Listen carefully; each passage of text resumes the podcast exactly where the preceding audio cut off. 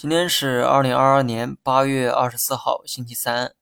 就在几年前，某龙头房企喊出了“活下去”的口号，好像呢，也正是从那个时候开始啊，房地产的这个日子就变得不太好过，房价也出现了滞涨的现象。不得不说，龙头企业的确是有远见。那么无独有偶，就在昨天，某著名科技企业也喊出了“活下去”的口号，而这家企业正是大名鼎鼎的华为公司。同样是行业的龙头，喊出了同样悲壮的口号，这些呢都让市场感受到了悲观的情绪，所以今年市场的这个跌幅啊显得不太理性。当然了，导致市场下跌的根本原因还是因为经济，加上人民币贬值加速了资本外流的速度，所以说调整似乎是情理之中的事情。至于调整的这个幅度啊，谁也预测不到，因为这主要会受到当时市场情绪的影响。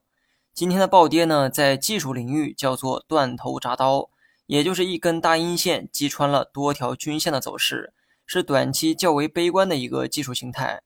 那么今天一天的跌幅呢，就非常巨大，也不排除短期有报复性的反抽出现。不过我认为调整周期呢还没有结束，不管今后还会不会下跌，预期层面一定要认定市场还有低点，所以呢建议大家保持谨慎比较好。那么板块方面呢，其实没啥可讲的哈。每当市场形成一致性预期的时候，板块个股的意义就变得没那么重要，把重点放在市场本身才是正确的做法。